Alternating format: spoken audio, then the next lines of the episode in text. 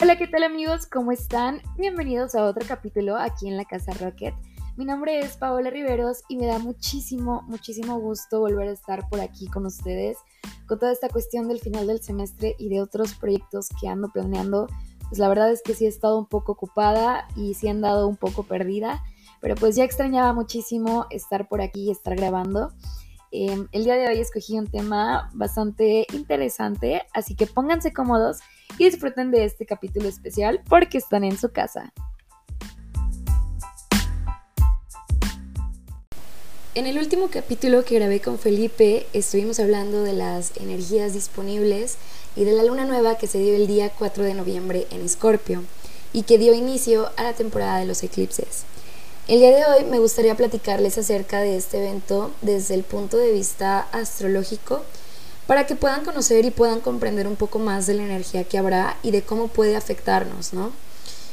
Em, en la madrugada de este viernes 19 de noviembre vamos a tener el primer eclipse del axis Tauro-Escorpio, que además va a ser uno de los eclipses más largos desde hace como 580 años y va a tener una duración de un poquito más de 3 horas.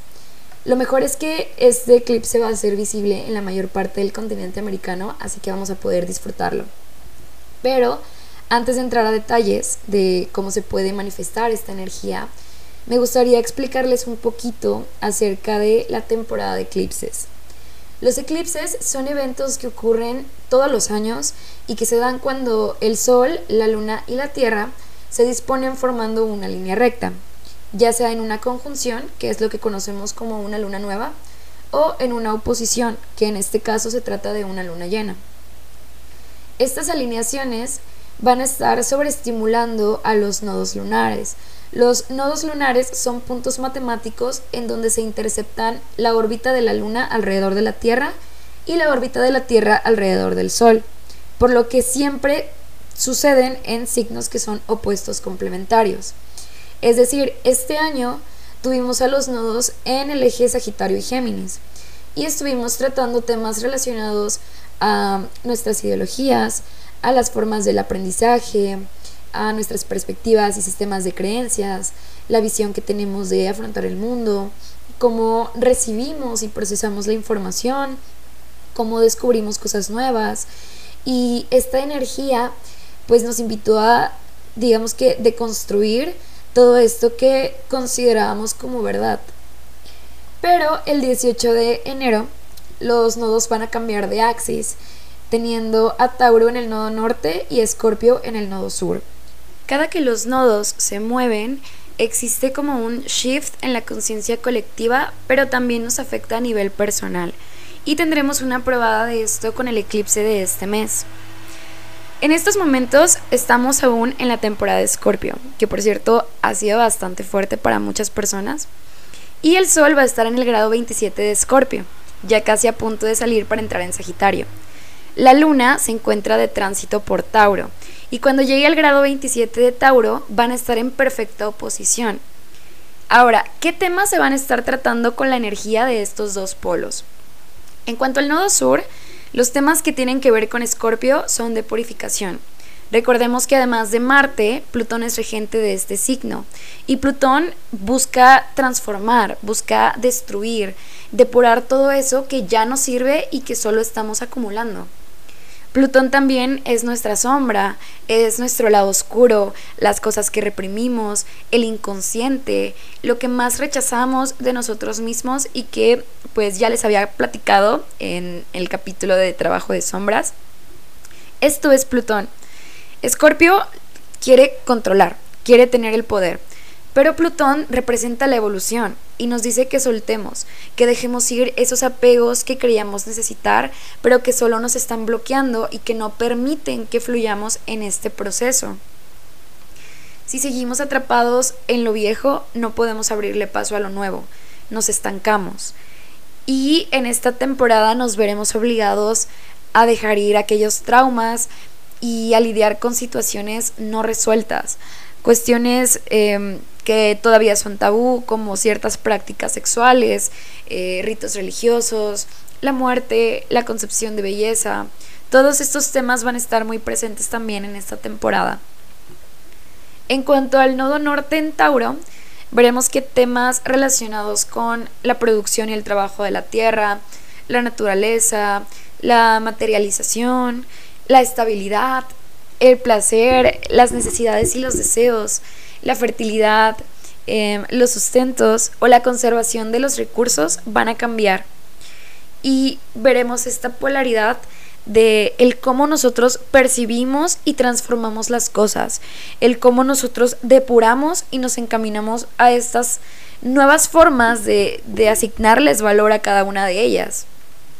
Pero además de esto, Urano, que es el signo de los impulsos, también se encuentra en Tauro. Entonces, estas cosas van a venir de la mano con situaciones de cambios radicales, en donde o decides soltar y abrirte a lo nuevo, o la vida se encargará de hacerlo por ti. Y esto es como hacernos conscientes de que la muerte también es parte de la naturaleza y que por lo tanto también es parte de nosotros mismos y que hay distintos tipos de muerte. O sea, nosotros estamos en constante evolución, por lo que cada que un ciclo se termina, estamos dejando ir cosas que considerábamos propias, estamos dejando morir eh, cierta versión de nosotros que ya no va de acuerdo con la persona que somos en la actualidad. Los viejos caminos no llevan a nuevos destinos. Recordemos también que todo lo que sucede en la temporada de eclipses tiene que ver con cuestiones kármicas. Podemos estar conectando de nuevo con personas del pasado que o bien pueden venir a mostrarnos una lección, o más bien ver si hemos aprendido de esa lección, o a dejar atrás ciertas situaciones y a crear un nuevo inicio, a crear un nuevo ciclo. También puede haber personas que estén saliendo de nuestras vidas, eh, ciclos que se terminan porque ya no podían sostenerse y nuevos comienzos que nos piden que nos dejemos llevar. Y con esto no me refiero solo a lo sentimental, sino que podemos estar renunciando a un trabajo que a lo mejor ya no nos hacía feliz para buscar o encontrar algo que nos llene. Podemos alejarnos de personas o de amistades con las que ya no congeniamos podemos terminar contratos en donde las condiciones ya no nos favorecen. O sea, este tiempo es un periodo de em, decisiones definitivas.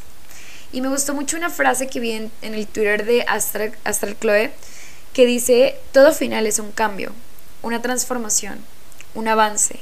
Lo que dejas atrás no era lo más alto que podías llegar ni lo más feliz que podías ser.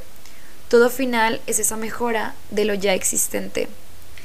Y es que además, em, hasta el mes de marzo vamos a tener a Venus, que es el planeta de las relaciones, de los vínculos, del placer, em, de los deseos y de este valor personal retrógrado en Capricornio, que es un signo que busca solidez, que busca crecimiento, que busca reconocimiento, compromiso, que quiere estructura.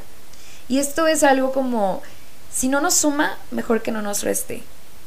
Entonces vamos a estar cuestionándonos la, dinámica de nuestras relaciones, eh, qué cosas ya no son negociables para ti, cuánto valor te estás dando, cuánto valor te están dando, cuánto valor tú le das a los demás, qué tan seguro te sientes con tus vínculos, eh, están yendo sobre la misma línea, quieren las mismas cosas. Es una temporada de, como les mencionaba, eh, pues tomar decisiones que pues son intensas, pero que también son necesarias. Y quiero recordarles que todo lo que termina en la temporada de eclipses es permanente. Y tienes que aceptar que son cosas que simplemente ya no podían seguir. Porque incluso si decidieras forzar la situación, la vida te lo va a hacer pasar em, de una forma muy dura. Hasta que aceptes que es algo que ya tiene que morir. Porque en la vida no tenemos nada seguro no podemos mantener las cosas para siempre, no podemos obligar a nadie a que se quede, no podemos quedarnos nosotros en situaciones que nos hacen sentir infelices.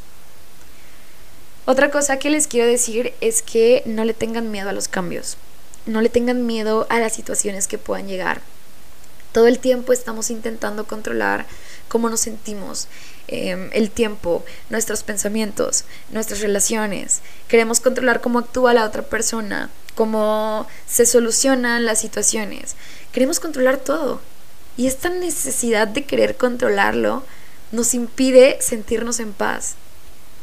Felipe en la mañana puso un tweet que me gustó mucho porque decía, mi crecimiento espiritual llega de maneras inesperadas.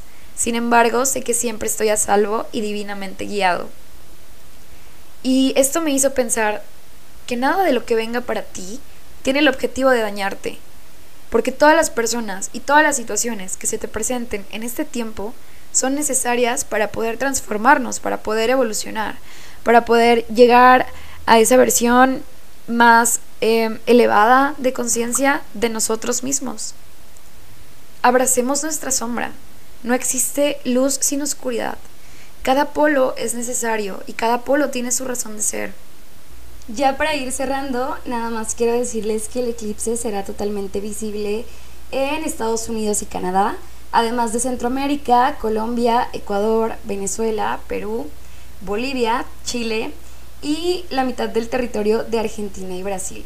En el caso de México va a iniciar a las 12.02 de la mañana, pero alcanzará el punto máximo por ahí de las 3.02 am, en donde se va a dar un fenómeno llamado luna de sangre, que a mí me encanta porque genera este color rojizo anaranjado en la luna y se ve así como de película.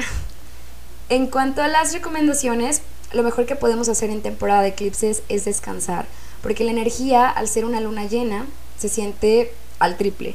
Y por esta razón no debemos tampoco intencionar o realizar rituales. Eh, tampoco es recomendable que carguemos nuestros cuarzos o nuestras piedras y en todo caso de que quieras hacer algo puedes meditar con alguna frecuencia de fondo. También es bueno mantenerse muy hidratado, comer ligero o evitar sobrepasarse. Y en este tipo de eventos eh, hay de dos, o podemos sentirnos con mucha energía o podemos sentirnos súper drenados.